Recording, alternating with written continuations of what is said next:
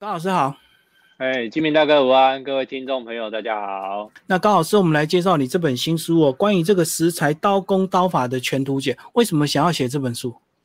哎，这本书也是我很早就在规划，因为其实我的强项在中餐烹调，那尤其是在蔬果雕刻方面，参加蛮多各的大项的比赛。那其实回归到我们烹饪里面呢，刀工算是一个很基本的门槛。所以我通常在运用这些蔬果雕的时候，就会运用到我的刀工。那如果我们要先做好一道菜，其实刀工在整个呈现上来说是最重要的一环。而且我觉得刀工非常重要，是如果一开始你用错刀，或者是选错刀，或者是刀法不对的话，就很容易受伤。当你一受伤之后，那个菜就没有办法继续做下去。是啊，没错，所以安全是很重要的。那我们先从里面的刀具跟我们介绍一下。呃，一般的这个剁刀啊，或者是这个中我们中式的这个菜刀，大家都比较常见。只有这个主厨刀跟这个三德刀，大家比较搞不清楚。这两种刀看起来很像。好，那我就先来介绍一下哦。因为其实剁刀在家庭里面是最少用到的。因为其实我也不太希望家里有剁的东西出现，因为坦白说很危险。那如果妈妈不是很专业的烹调的厨师的话，尽可能请这个肉饭啊，或者是鱼饭帮你剁好就好了。那再来呢，中式片刀也是属于比较专业型在用的，因为家里可能空间环境小，那桌面砧板都并不是那么大。那你拿一把这么大的菜刀，其实在切上的操作也不是特别方便。所以我在书里面呢，就特别介绍两种比较中小型的刀具。那一种叫主厨刀，主厨刀算是我们西餐刀具的一个称法。那在卖这种西餐刀具的，都还蛮常可以买得到的。那三德刀呢，它是日本的刀子的名称。所以这两种刀，你看起来它其实是一样。但它最大的差异性就是在头的地方。那如果要用外观来分辨的话呢，三德刀它比较圆，它有一个圆头。那主厨刀呢，它是比较尖头。所以如果在家里的操作上使用的话，我比较建议使用三德刀来使用。所以主厨刀比较尖，它是适合有时候你在切肉的时候适合这个插进去嘛？对，插进去啊，或者是化开都比较。可以用这个刀尖来做处理。那介绍一般的这个刀具，再来就是一些刀法哦。这个刀法好像也是有一些知识是很重要，要不然可能会产生危险，对不对？是啊，因为像我们握刀来说，其实就是用个人的左右手的习惯来使用就可以了。现在要介绍的是握刀的一个方法。那其实握刀呢，我们在握的时候呢，主要呢就是利用你的手跟我们的刀子去紧贴。因为像很多人怕切菜的时候会切到手，所以他切菜跟手其实是离很远的。那这样子切，那相对你在这样子切的时候，手的刀握刀的这个手啊，可能会因为你在空中来回摆动的时候而不平稳，或者是有一个落差点在，那容易飘，甚至大小也不好控制，也很容易受伤。所以我们比较会要求各位在切的时候是手跟刀子是贴紧的。那相对的，你握握手的这个手呢是要弯曲的。那弯曲之后呢，贴紧它，你相对你的手是不会切到的。你当然凸出来，它就切到了。那所以我们弯进去的时候，它是没有危险性的。而且贴紧之后再切，有一个支撑点跟靠着的时候，手比较不会因为刀子的摆动而受伤。那相对比较容易控制速度，切出来的大还有你要的位置都比较容易可以控制。我看到好像现在也蛮多这个厂商会发明一些新的这个工具啊，好像有一些不锈钢套，对不对？指套让你戴着，这样你就绝对不会切到手指头。是的，是的，这我有看过，就好像一个护手的一个模具，那它可以靠在你这里，可以这样子让你可以不会切到手，也可以利用这个来做练习。嗯嗯，好，那这本书除了介绍刀具，还有很多食材的切法。那很多蔬果啊、生鲜或者是一些这个鸡鸭鱼肉都有详细的介绍。我看到这个蔬果啊，我觉得最难切的是不是所谓的玉米啊？因为玉米很大一颗又会滚动，所以玉米要切颗的时候是不是最难？玉米通常我们在烹饪的时候啊，一定会有几个方法，就是像你如果要炒的话，不太可能整根嘛。那所以我们会运用两种方式，第一个是你可能可以整根煮熟之后，然后再把它剥成粒。那当然有一些烹调是需要生的，你就必须要整个去切。所以我们在切玉米粒的时候啊，你就是像我们在切菜一样，因为它是一颗一颗的都粘在上面嘛，所以通常我们会先切一刀，就是先把其中的一个面把它先切平。那切平之后呢，它那一面平整的地方，你就把它靠在这个砧板的上面，那它就不会滚动了。那不会滚动的时候，你就可以再把其他的三个面，以此类推，每切一面，那你的玉米就转一个面，那它就会可以有一个很平整的面在底下，它就不会滚动，也不会发生危险的。所以一开始的技巧就是先把它对切嘛，那对切的面就可以立直，就不会滚动这样子。对，就可以比较那个平面就靠在这个砧板上面这样子。那接下来还有一些生鲜呢，这个我觉得剁全鸡就很难，对不对？一只鸡要把它整个解剖完，还真的对一些骨头架构要有一些理解。是的，所以所以鸡的话，它当然是比较稍微中高难度一点的刀工的一些取法。那像家里如果你要取整只鸡或剁整只鸡啊，其实，诶，通常这个妈妈啊技巧都不会太生疏，才会。挑战这么高难度的，才敢买拳击就对了。因为拳击其实，在中南部还蛮多家庭会用到，因为大部分有一个习俗就是拜拜嘛。那这个拜拜完呢，这个拳击通常就不知道怎么处理。那拜拜完冷冷掉了，所以他们可能就整个去剁块或者是肢解，然后再去做烹调。所以一般如果你不是那么熟练，都是直接买鸡的部位就好，回去就处理，比较好处理。因为像现在生鲜超市啊，也都有很多都把部位分好，甚至真空包或者是去骨的地方都已经弄好了。你想要吃哪个部位，那我们就买哪一个部位的回家就可以烹调了，这样子。嗯嗯，里面还有介绍到虾子啊，虾子要挑那个沙肠。可是我怎么最近吃虾子都是直接煎熟了就吃掉，我好像从来没有挑过沙肠，好像那个是以前婆婆妈妈才会挑的。对，那其实你在吃虾子的时候，如果你哎认真的感觉，其实不是每一只虾都有。但如果你真的知道有虾有那个肠里的这个虾子啊，其实口感上是会沙沙的。嗯，那所所以我们建议，当然在如果你是买生的虾子回来的时候，你注意看它的背部，它几乎都会有一条黑黑的。那生的虾可能比较没有这么的明显。那煮熟之后一定会很明显，因为红里透黑，那就很明显了。所以我们在挑的时候，直接可以把它剖开、化开，或者是用牙签。你从大概第三这个虾子弯曲的这个背部啊，我们大概一二三三节的这个地方，你用牙签把它往肉身的地方戳进去。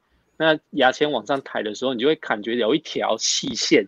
所以你意思是全部的虾子，不管什么种类的，都有虾肠这种东西吗？对，几乎都有，只是看的比较明显跟不明显的。对啊，我们去钓虾场钓那个泰国虾，也是钓了就直接现烤现吃，也没有看到人家在现场去挑。嗯，有一些会比较注意细节的地方啊。这些像如果在餐厅或我们在我们学校要求的话，一定都会要求在烹调之前，先把这些比较容易会有污染或是吃到嘴里会影响口感的地方，我们把它用刀工的方式去做去除，这样子。哦，所以这是你们餐饮学校一定要要求的基本功嘛？因为你的料理一定是在餐厅，那餐厅就是对这些食材的处理就更要求，不像我们一般随便煮就来吃了。老师，我们来讲鱼，一般的鱼啊，我们可能呃从不管从市场上买，或者是透过网络的这个宅配，它可能都是冷冻的。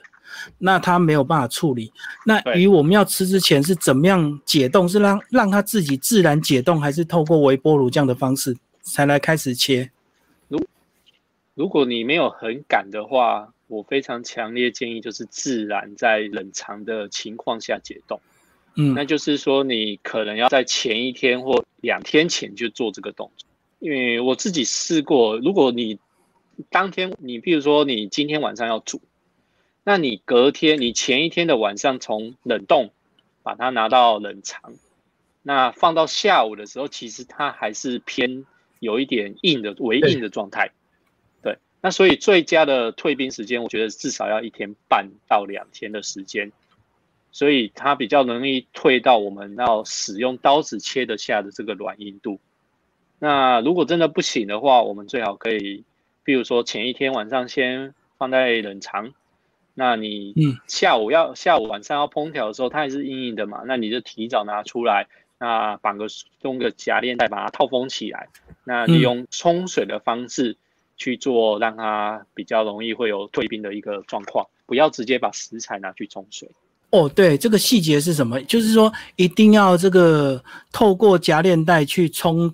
水，而不是直接整块鱼泡在水里面，这个有差别，对不对？因为整整块鱼泡在水里面，其实它就会吸了很多自来水或者是不必要的一些水分在里面，那无形中鱼的味道啊，或者是它的一些组织成分都比较容易会被破坏，甚至会有一些污染的疑虑，所以我们都会尽量要套塑胶袋，然后隔水去冲。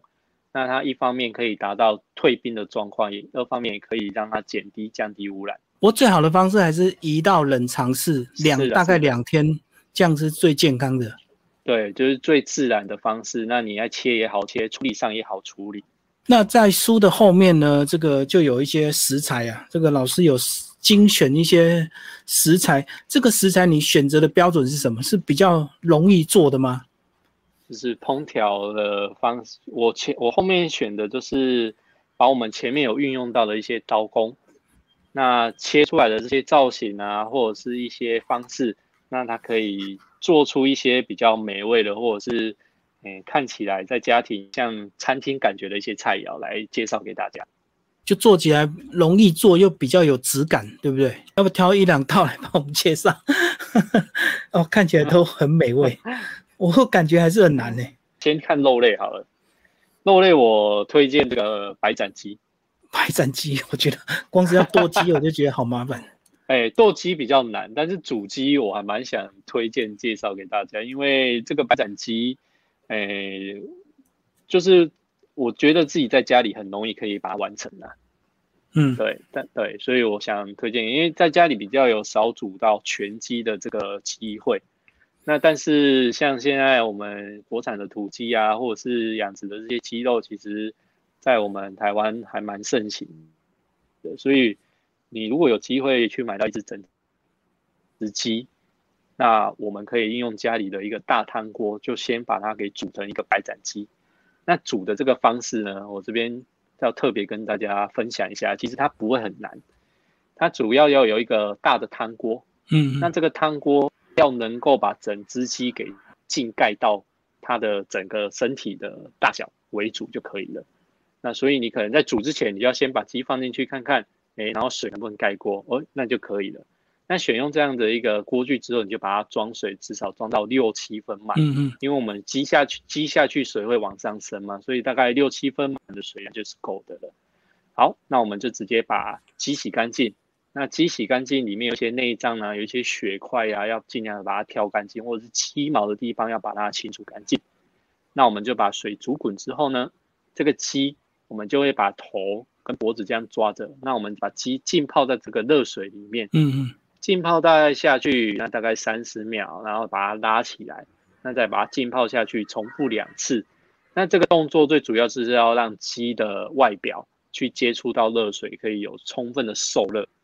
那受热之后呢，我们再把鸡拿起来。那它的肚子通常是剖开的，有一个洞在里面嘛。那我们就把这个热水再把它淋到这个鸡的肚子里面去，让它内腔、那胸部里面也都充满了热水。那这样这样第一个方式就是让它里外同时都受热。那这个受热很重要啊，因为鸡在煮的过程。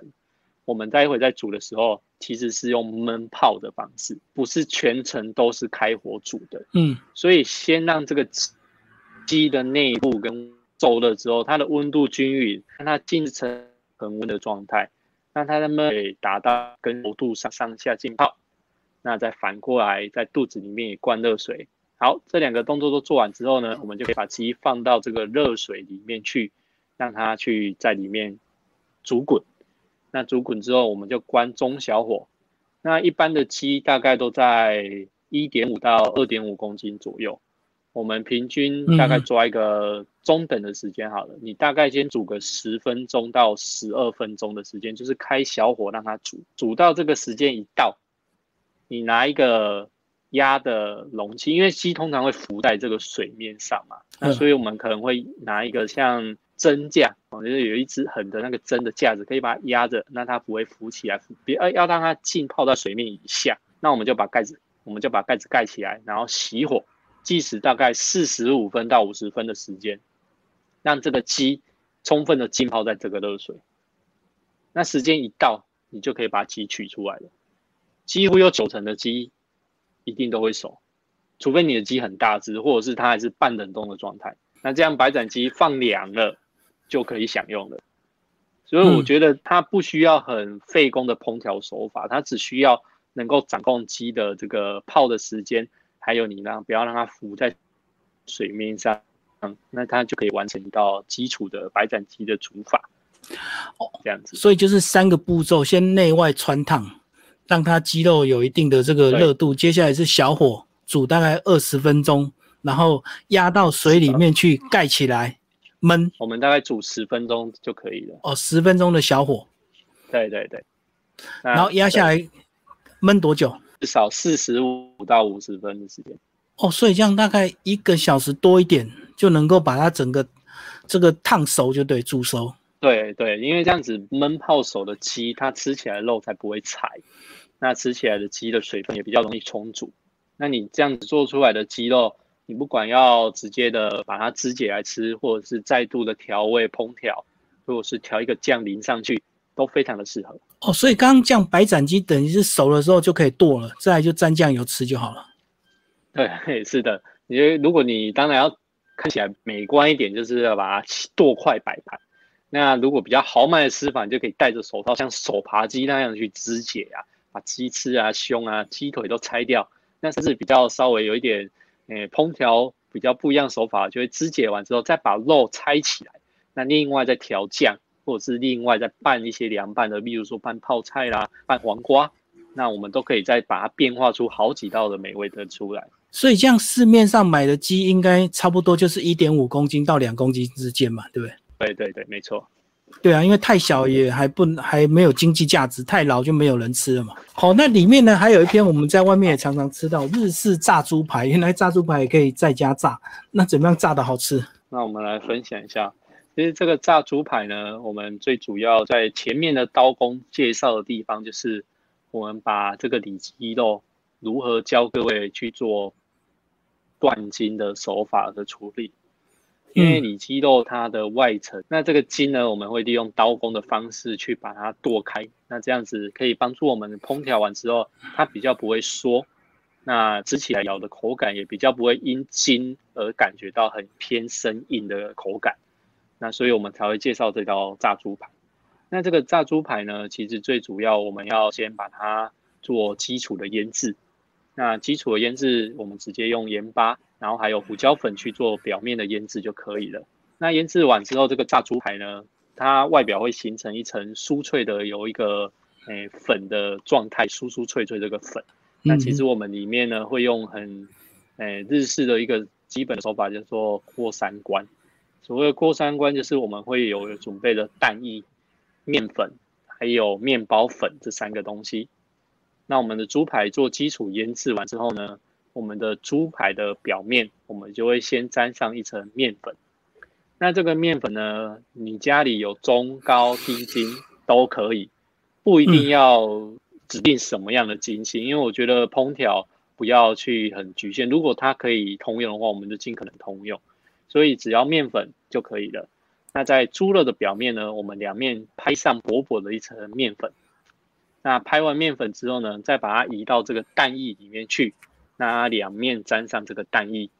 那沾完蛋液之后呢，再把它拿起来丢到面包粉里面去，两面的压实去沾上这个面包粉。那这样子就是我们所谓的过三关，就是有三个步骤去沾这三个东西。那它的。面包粉就会很扎实的粘在这个猪排的表面，那我们就可以进进行去炸的动作了。那炸的话呢，像我们炸猪排都会比较要求猪排的厚度，所以猪排不要太薄，大概至少要一公分到一点五公分的这个厚度，那我们去炸出来的猪排的口感，它会比较来的有咬劲，跟来的比较扎实。所以我们在压制完之后呢，可能在家里就可以允许的话，就用炸的。那当然你在考量油比较多，不知道怎么去处理的情况，你就可以改用，诶稍微多一点点油，然后用煎的方式也是可以的。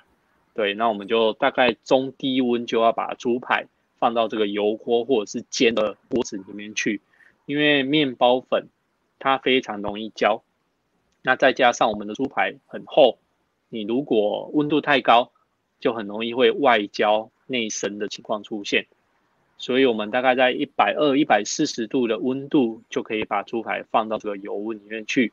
让它做浸泡跟炸的这个动作，平均我们这个猪排呢，一点一公分到一点五的厚度，我们大概设定一面，就设定大概是一分钟到一分半的时间。那我们就同样下去让它浸泡，然后我们再翻面，所以整块猪排完成的时间大约是在两分半到三分钟的时间，我们就可以把猪排给它有一个熟制的完成的阶段。那捞起来之后。我不建议各位马上切，因为捞起来其实它还是很热的状态。我们尽可能让它有一个后手的一个时间的掌控。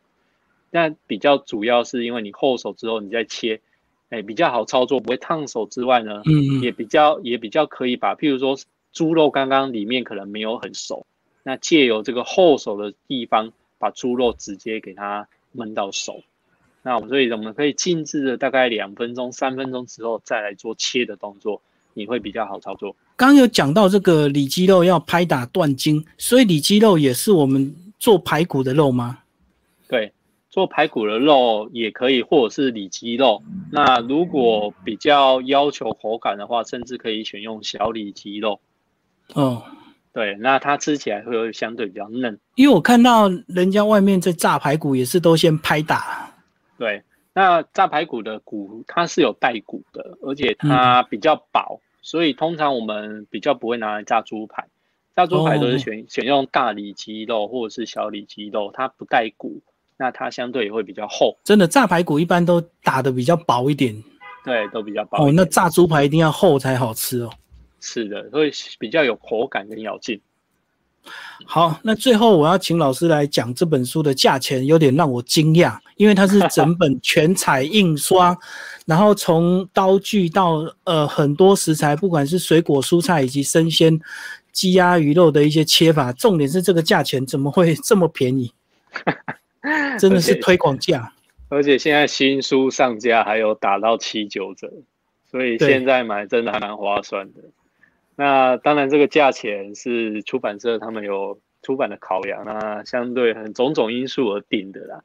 那当然，我也希望大家可以尽可能的支持一下台湾的一些出版的一些，诶，版书的一些样书的一些文化，因为我觉得像现在电子或者是影片的盛行，嗯嗯，走走到书店的买书的人已经很少了，甚至连走到书店看书的人都。不像以前那么多了。对，那其实书拿到手上的质感跟翻起来详细介绍它里面的文字啊、照片啊，其实都是作者每一个人非常诶花时间啊跟好奇力精神去把它完成的。所以希望各位听众多多支持一下。好，今天非常谢谢高老师为大家介绍《食材刀工刀法全图解》，然后和平国际出版，谢谢。